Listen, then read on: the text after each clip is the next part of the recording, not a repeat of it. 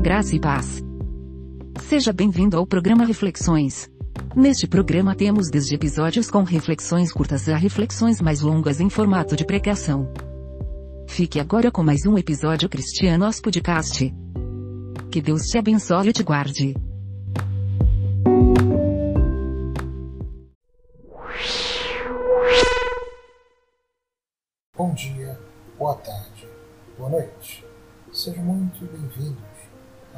Programa Reflexões. E hoje nós falaremos sobre o tema O Falso Evangelho. Leamos então a palavra de Deus em Mateus capítulo 7, a partir do verso 15. Acautelai-vos dos falsos profetas que se vos apresentam disfarçados em ovelhas, mas por dentro são lobos roubadores. Pelos seus frutos os conhecereis. Colhem-se, porventura, uva dos espinheiros, ou figos dos abrolhos. Assim, toda árvore boa produz bons frutos. Porém, a árvore má produz frutos maus. Não pode a árvore boa produzir frutos maus, nem a árvore má produzir frutos bons. Toda árvore que não produz bom fruto é cortada e lançada ao fogo. Assim, pois, pelos seus frutos os conhecereis. Nem todo o que me diz Senhor, Senhor estará no reino dos céus, mas aquele que faz a vontade de meu Pai que está nos céus. Muitos naquele dia hão de dizer-me: Senhor, Senhor, porventura não temos nós profetizado em teu nome? E em teu nome não expelimos demônios, e em teu nome não fazemos muitos milagres? Então lhes direi explicitamente: Nunca vos conheci. Apartai-vos de mim os que praticais a iniquidade. Todo aquele, pois, que ouve estas minhas palavras e as pratica, será comparado a um homem prudente que edificou a sua casa sobre a rocha. E caiu a chuva, e transbordou, transbordaram os rios, sopraram os ventos e deram com ímpeto contra aquela casa que não caiu, porque fora edificada sobre a rocha. E todo aquele que ouve estas minhas palavras e não as pratica, será comparado a um homem insensato que edificou a sua casa sobre a areia. E caiu a chuva, transbordaram os rios e sopraram os ventos e deram com ímpeto contra aquela casa, e ela desabou, sendo grande a sua ruína. Estamos estudando hoje sobre o falso evangelho. Lemos o livro de Mateus, no capítulo 7, os versos 15 ao 27. Nós vivemos numa era digital onde tudo chega a nós rapidamente. Temos hoje em dia a TV, o YouTube, o rádio, o podcast, internet em geral, diversas formas de se ter e obter informações.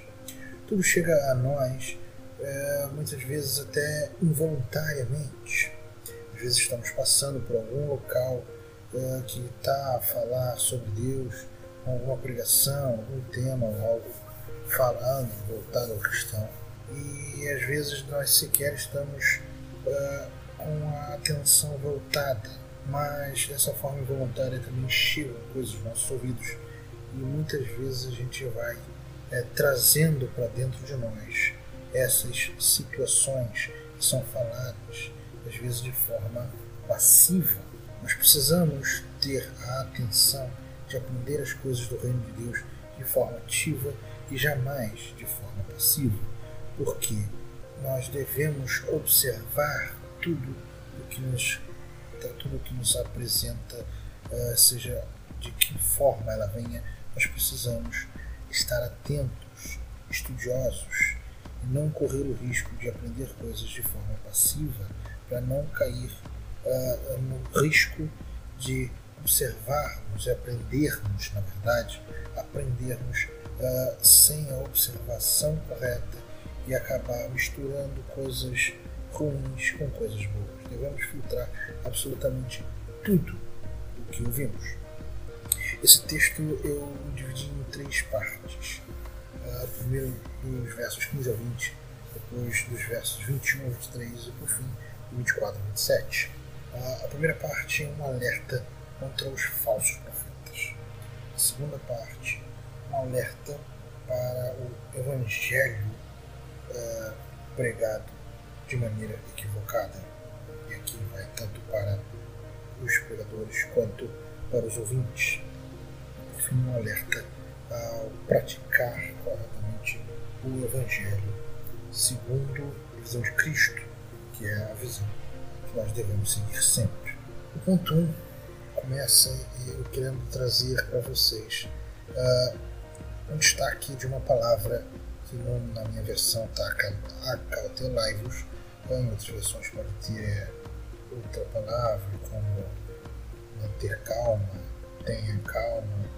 É, enfim, na minha versão aqui, a Almeida a revista e atualizada está acautelai-vos.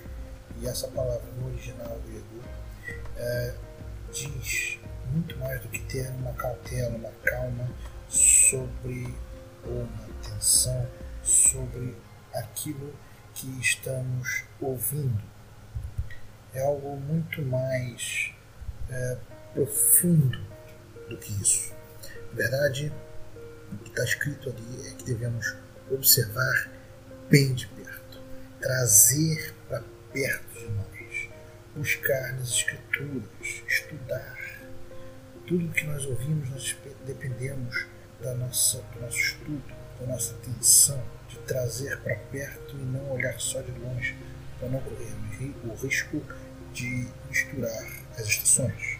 Sim, o que nós precisamos observar e esta palavra, acatelai, ou seja, nós devemos ter cautela, mas mais do que cautela, nós devemos trazer todas as situações para perto, estarmos de perto para observarmos o quanto que aquilo que ouvimos é ou não algo que está dentro que Cristo nos ensinou, que a palavra de Deus nos ensina.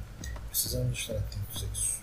Ah, nós temos dois tipos ah, de falsos profetas. Desses tipos, nós temos os que são conscientes, aqueles que têm a consciência de que estão pregando o falso evangelho não estão levando a verdadeira palavra de Deus aos seus ouvintes. E aqueles que acreditam que levam o verdadeiro Evangelho, mas não pregam é, o Evangelho em toda a sua essência, ou às vezes trazem falhas é, muito importantes.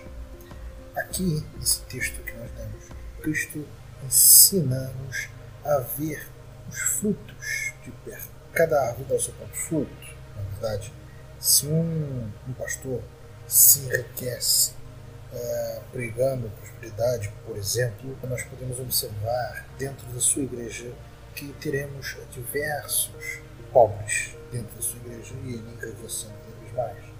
Podemos observar o que ele prega e o que acontece dentro da igreja.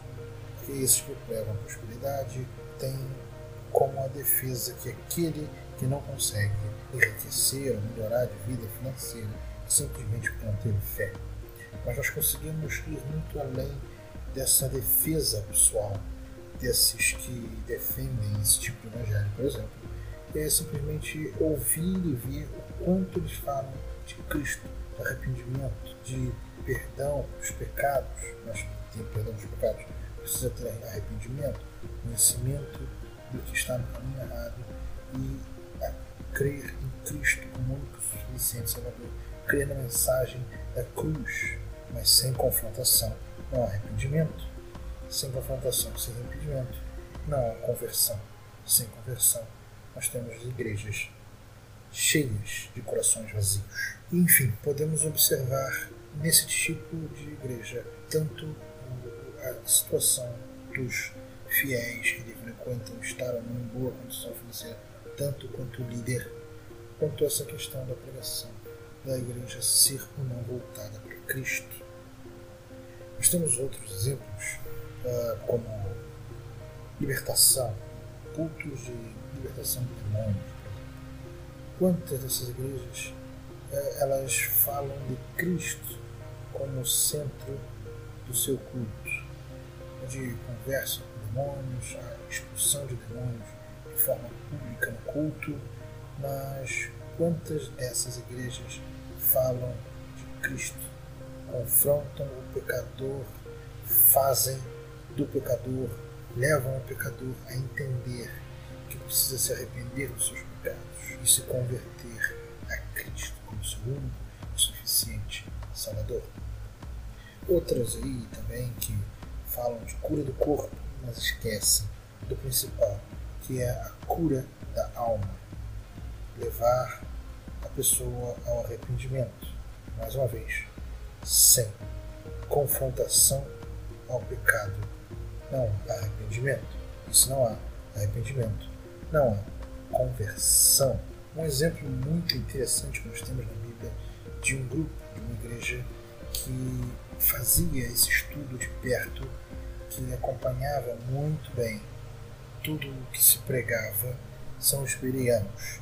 Lá em Atos, no seu capítulo 17, no verso 11, nós lemos: Ora, estes de Bereia eram mais nobres que o de Tessalônica, pois receberam a palavra com toda a avidez, examinando as Escrituras todos os dias para ver se as coisas eram de fato assim. Aqui nós vemos uma exaltação a um povo que, uma igreja, né, que lia e estudava tudo aquilo que ouvia e observava se de fato o que chegava a ele, que chegava a eles era a palavra de Deus ou algo parecido com isso. Nós vemos essa exaltação pelo espírito dessa igreja em analisar tudo e não permitir que falsas doutrinas entrassem, justamente por avaliar as palavras de todos os que pregavam aquela igreja. E nós precisamos tomar Bereia, os bereanos, como um exemplo e estudar tudo o que chega a nós para termos certeza de que o que ouvimos é, de fato, o Evangelho do Senhor. O segundo ponto é sobre o falso Evangelho, que entre os versículos 21 e 23 do texto lido, ah, no verso 23 nós vamos, estamos uma palavra que é iniquidade. Iniquidade é aquele que não cumpre o original, né? Não, aquele que não cumpre a lei, e neste caso aqui, aquele que não cumpre o Evangelho, o chamado verdadeiro de Deus, tá? aquele que não prega o verdadeiro Evangelho, ou aquele que prega, mas não cumpre aquilo que prega. Não pelo fato de não conseguir estar o tempo inteiro livre de pecados, mas simplesmente igual os, uh, os judeus da época de Jesus, os saduceus, né, todos os outros que diziam que, que faziam as leis, faziam o que faziam, uh, mas não cumpriam uh, o verdadeiro, a verdadeira essência que devia ser cumprida, apenas falavam da boca para fora, faziam para que os outros vissem, mas em secreto eles não eram aquilo que pregavam. Então aqui nós temos essas duas possibilidades. É, tanto aquele que prega, mas não cumpre o que prega, descaradamente só quer fazer teatro para que os outros vejam, ou aquele que não prega verdadeiramente o Evangelho. É, como adiantei antes, nós temos aqueles que pregam o falso Evangelho por é, se equivocarem, acham que estão pregando o verdadeiro Evangelho, mas não estão os que deliberadamente pregam o falso evangelho. É, nós vemos aqui nesse texto, nesse trecho, melhor dizendo, uma colocação para pessoas né, que não estão no caminho correto da pregação do evangelho e acabam falhando de uma forma ou de outra, muitas vezes é, sem ter a noção exata do que está acontecendo. Muitos pregam o evangelho achando que estão falando a verdade, mas falam mentira. Hoje vemos muitos falando só do amor de Deus. Só do amor de Deus. Mas esquecem que Deus tem todos os seus atributos por igual. Deus é amor, Deus é justiça, Deus é onipotente, onipresente, onisciente, Deus é santo, muitas outras, muitos outros atributos que Deus tem, todos eles são igual. Deus não tem mais um que o outro, todos eles são iguais. E além desses detalhes, nós não podemos frisar no amor de Deus de uma maneira que ele pareça ser maior que todos os outros atributos que ele possui. Nós também precisamos entender o que é o amor. O amor do século XXI é diferente do amor bíblico. O amor do século XXI é o amor que o pai vê o seu filho preso, vê o seu filho, é, sabe que o seu filho está equivocado, que cometeu um crime, ele simplesmente paga a fiança para liberar, libertar o seu filho e nem sequer uma conversa digna com o seu filho. E quando há, há uma conversa tipo cuidado para não ser pego, é, cuidado para que não aconteça mais, mas não há uma conversa corretiva. O amor do século é um amor onde os pais têm medo de bater de frente com seus filhos e perder uh, a amizade. Hoje, pais são amigos e não são mais pais. É, o amor do século XXI é um amor que não é bíblico, é um amor que não corrige, é um amor que deixa as coisas acontecerem para que os seus filhos, os seus amigos, descubram por si só todos os erros, se é que vão descobrir você não fala mais a verdade por medo de que a outra pessoa não consiga receber a verdade. Mas o amor bíblico não é esse. Se nós lermos Provérbios 27, uh, o capítulo inteiro é muito muito bonito, com, com ensinamentos muito profundos, mas vou ler aqui somente o verso 6, que diz o seguinte Leais são as feridas feitas pelo que ama, porém os beijos de quem odeia são enganosos. Em algumas versões, esse beijos de quem odeia são é, se transformam em beijos do inimigo. O inimigo multiplica beijos, é, são enganosos. Enfim, aqui nós temos uma contrapartida. De um lado, Aqueles que amam são leais, mas ferem porque falam a verdade, porque se preocupam de verdade. E às vezes a preocupação, o amor, fere porque o amor corrige. Porém, os beijos daquele que odeia, o inimigo, ele é enganoso porque passa a mão na cabeça, anestesiando a pessoa para se dar mal na frente. Você simplesmente encoraja a pessoa a anestesia a pessoa e a pessoa não percebe o caminho, o caminho errado que está tomando. O amor corrige, o amor bíblico corrige, o amor bíblico confronta, o amor bíblico bate de frente com a necessidade. Porque o amor bíblico é o amor verdadeiro, não é o amor do século XXI que simplesmente passa a mão na cabeça das pessoas, mesmo vendo que essa pessoa está Obviamente, nós muitas vezes precisamos saber falar com uma pessoa, nem sempre a necessidade de sair com o pé no peito né, do amado. Não. Você simplesmente tem formas de falar, mas a verdade precisa ser dita. Né? Não, não precisa jogar futebol e dar aquele carrinho violento sem necessidade. É, você pode chegar uma marcação aos próximos e falar de formas menos agressivas, sim, claro. Mas o fato é que quem ama precisa confrontar, quem ama precisa mostrar o caminho correto, precisa ajudar aquele que está no caminho errado.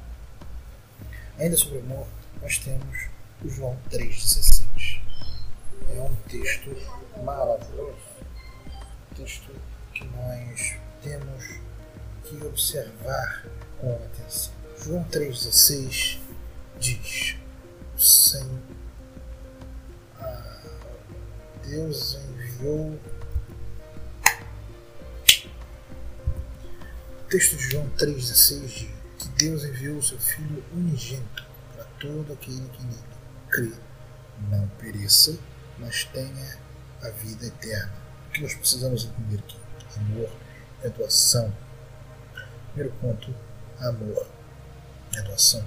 Deus doa o seu Filho, cria um plano de salvação para salvar todo aquele que nele cresce, todo que cresce em Cristo, no seu único suficiente Salvador. Esse é o primeiro ponto. A gente precisa se doar, assim como Deus se doou para a humanidade, nós precisamos nos doar uns para os outros. Amor é você buscar dar o seu máximo ao outro e vice-versa. Mas amar não é eu querer tirar o máximo do outro, e sim eu querer dar o meu máximo ao outro. Isso é amor. E a outra, outro detalhe que nós tiramos aqui é que a salvação não é para todo, a salvação é só para aqueles que creem em Cristo. Então nós precisamos pregar o Evangelho verdadeiramente. Nós precisamos confrontar o pecador, para que o Espírito Santo converta o pecador. Se nós não pregamos o Evangelho verdadeiro, que é de confrontação, é de levar a necessidade do homem se arrepender de seus pecados, nós não estamos a pregar o verdadeiro Evangelho. Não adianta falar de amor, não, não adianta falar de amor uh, se você não confronta o pecado. É uma pregação cortada, uma pregação diminuída, porque se você só fala de amor, você não fala do pecado, se você não fala da necessidade de arrependimento, se você não fala de Cristo, você não está pregando o verdadeiro Evangelho, não está pregando o Evangelho por inteiro. Nós precisamos ter essa atenção de que amor de Deus está conectado com a necessidade do homem de se arrepender de seus pecados. O amor de Deus, ele é maravilhoso. Mas o homem precisa se arrepender. Se o homem precisa se arrepender, nós precisamos pregar o verdadeiro Evangelho. Hoje nós vemos a teologia coaching. Que é coaching? Coach são treinadores de psicológico. Uh, falam um monte de coisas lógicas de uma maneira bonita, buscada, diferente, para que as pessoas sintam a necessidade uh, de mais, de cada vez mais. Eles vão ouvir aquelas palavras, vão se sentir capazes de fazer algo que eles já eram capazes antes, mas ao ouvir tudo o que eles mesmos já sabiam de uma forma diferente, aquilo aguça a vontade de ser mais. O coaching é voltado para o homem e hoje nós temos a teologia coaching. A teologia coaching ele tem o problema que põe o homem no centro das coisas. E o homem não é e nunca será o centro de Deus. A teologia coaching tira Cristo do centro e o homem. São sempre palavras boas, bonitas, são sempre de encorajamento. Há, uma, há um ambiente, é, um fundo musical bem preparado para tocar o coração daqueles que ouvem, mas não há uma pregação de arrependimento do pecado. A pregação é sempre para tocar o coração, uma palavra para ser bonita aos ouvidos, mas não é aquela pregação que foca no arrependimento do pecado. Chegamos a ouvir bobagens como o homem sendo o ponto fraco de Deus. Amados, o homem não é o ponto fraco de Deus. Nunca foi e nunca será. Deus não tem ponto fraco. Deus não é como os deuses da Grécia, que os deuses gregos, né, do panteão grego, uh, que tinham a necessidade das orações, que, tinha a necess, que tinham a necessidade dos seus servos. Se os seus servos esquecessem dos deuses gregos, os deuses gregos morreriam. O nosso Deus não tem qualquer dependência, ele é autossuficiente, não tem qualquer dependência do homem. Ele, por amor, criou o plano da salvação para libertar o homem das garras do pecado. Mas ele não tem qualquer dependência do homem. Ele é fiel, não a nós, ele é fiel a ele mesmo. E por ter prometido a nós algo, ele não é fiel a nós para cumprir se há uma promessa. Ele é fiel a ele, porque é imutável, ele é mesmo ontem, hoje e para todo sempre. Por ser fiel a ele mesmo, ele irá cumprir aquilo que prometeu. Não caiam na tentação de acreditar que nós somos o ponto fraco de Deus, que nós somos importantes para Deus. Deus é autossuficiente, não depende de nós para absolutamente nada. Ele amou sim sua criação, fez o plano de salvação, sim, mas não é porque ele depende do homem. Não, foi por amor, simplesmente por amor.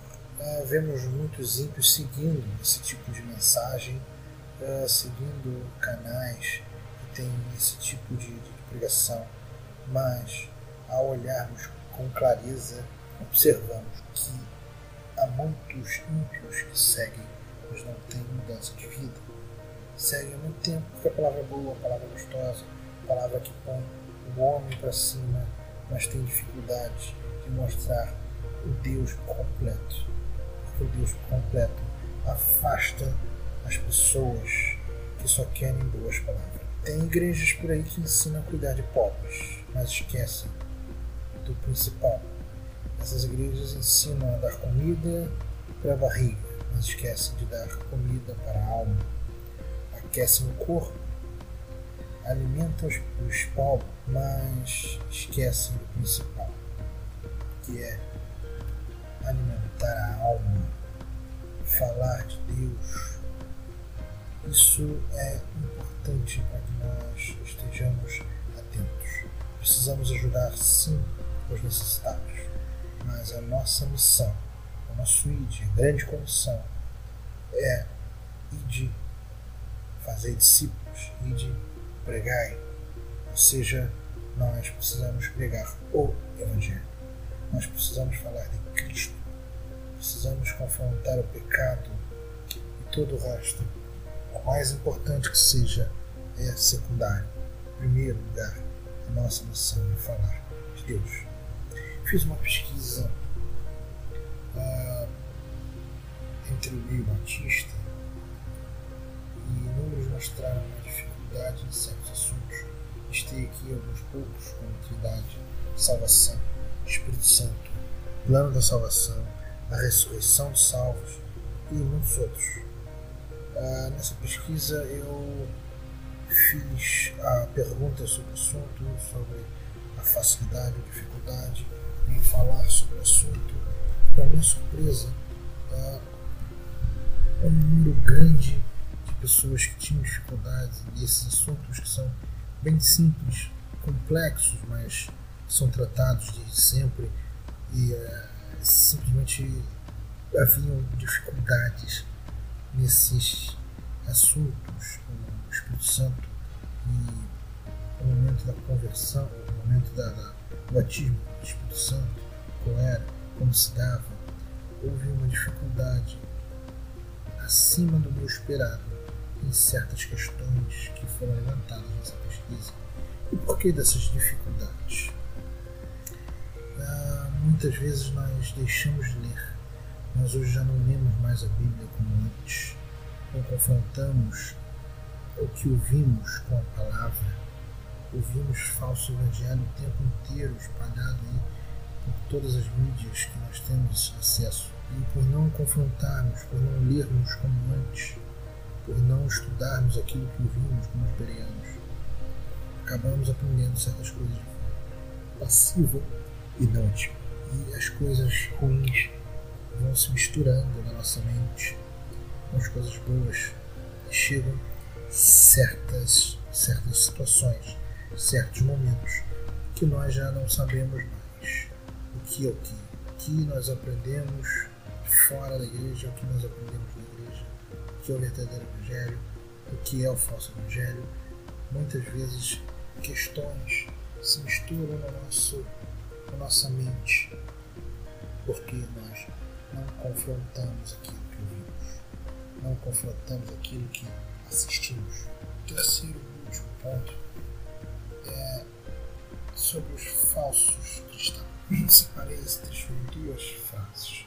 Todo aquele que ouve a palavra do Senhor. Todo aquele que ouve a palavra do Senhor e não pratica. Todo aquele que ouve a palavra do Senhor e pratica, vem. Pode vir a tempestade, pode vir os problemas, as lutas. Essa pessoa não será derrubada. Ela vai sentir, ela vai ficar é, abatida com as situações. Ela pode até levar um tempo é, cambaleando, mas não será nocauteada, vai cair. Vem as pedras, vem tudo que você imagina, todos os obstáculos, mas essa pessoa não vai cair, não vai ser nocauteada. Aquele que ouve a palavra do Senhor e pratica consegue passar pelo vale da sombra da morte. Pois sabe que Deus está? Passei por um momento muito difícil na minha vida, que foi uh, o momento onde comecei a ficar doente. E eu ia para o seminário de ônibus, descia do ônibus e caminhava do ponto até o seminário uma boa distância e simplesmente de uma hora para outra essa caminhada começou a ficar difícil. Eu praticava, jogava no futebol pelo menos uma vez por semana e de repente as coisas começaram a ficar difíceis. Tive que largar o futebol não conseguia mais fazer a caminhada do ponto até o seminário e infelizmente as coisas foram se agravando. No seminário eu ainda andei, ainda comecei de carona, comecei dirigindo na verdade. Depois as coisas dificultaram ainda mais. A doença foi me atrapalhando cada vez mais. Eu não conseguia mais ir dirigir, dirigindo. Precisei de ajuda, de carona, meu pai passou a levar com, mais, com muita frequência, quase todos os dias, e depois todos os dias. E chegou um certo momento que também não foi possível mais ir de carona com meu pai, porque até a carona estava difícil para mim, até a carona era dificultosa. Só o deslocamento da minha casa, pegar o trânsito, já era suficiente para me trazer muitas dificuldades. Então eu passei a fazer o seminário de casa.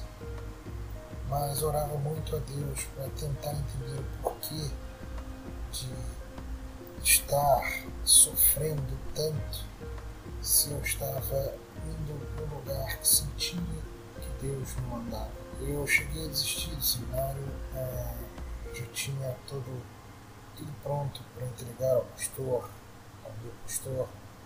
Eu já tinha o discurso pronto para falar com meu pai da minha desistência, dos meus colegas, meus irmãos da igreja.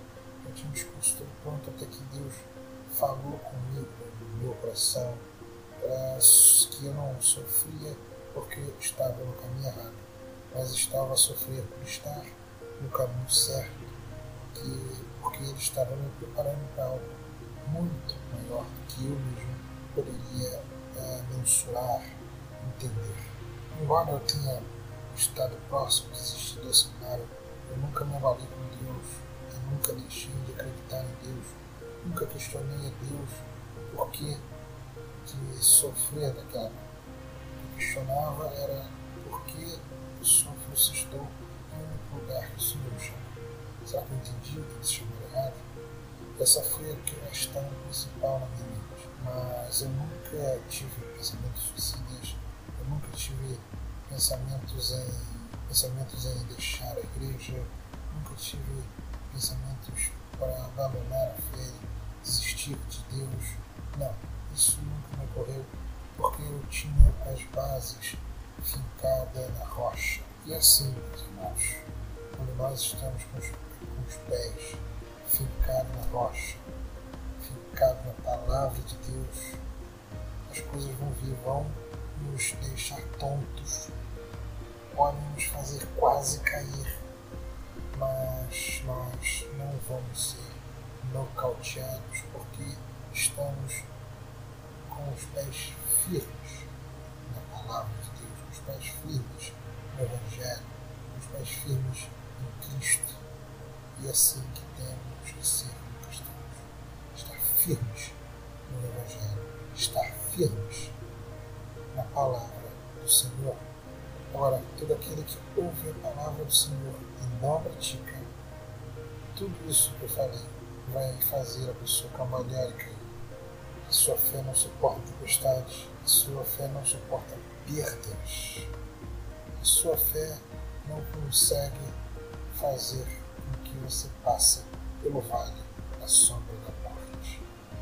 A pergunta que quero deixar para este final: onde estão seus pés?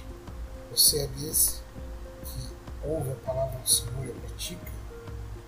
Ou você é dos que ouve a palavra do Senhor e não a pratica?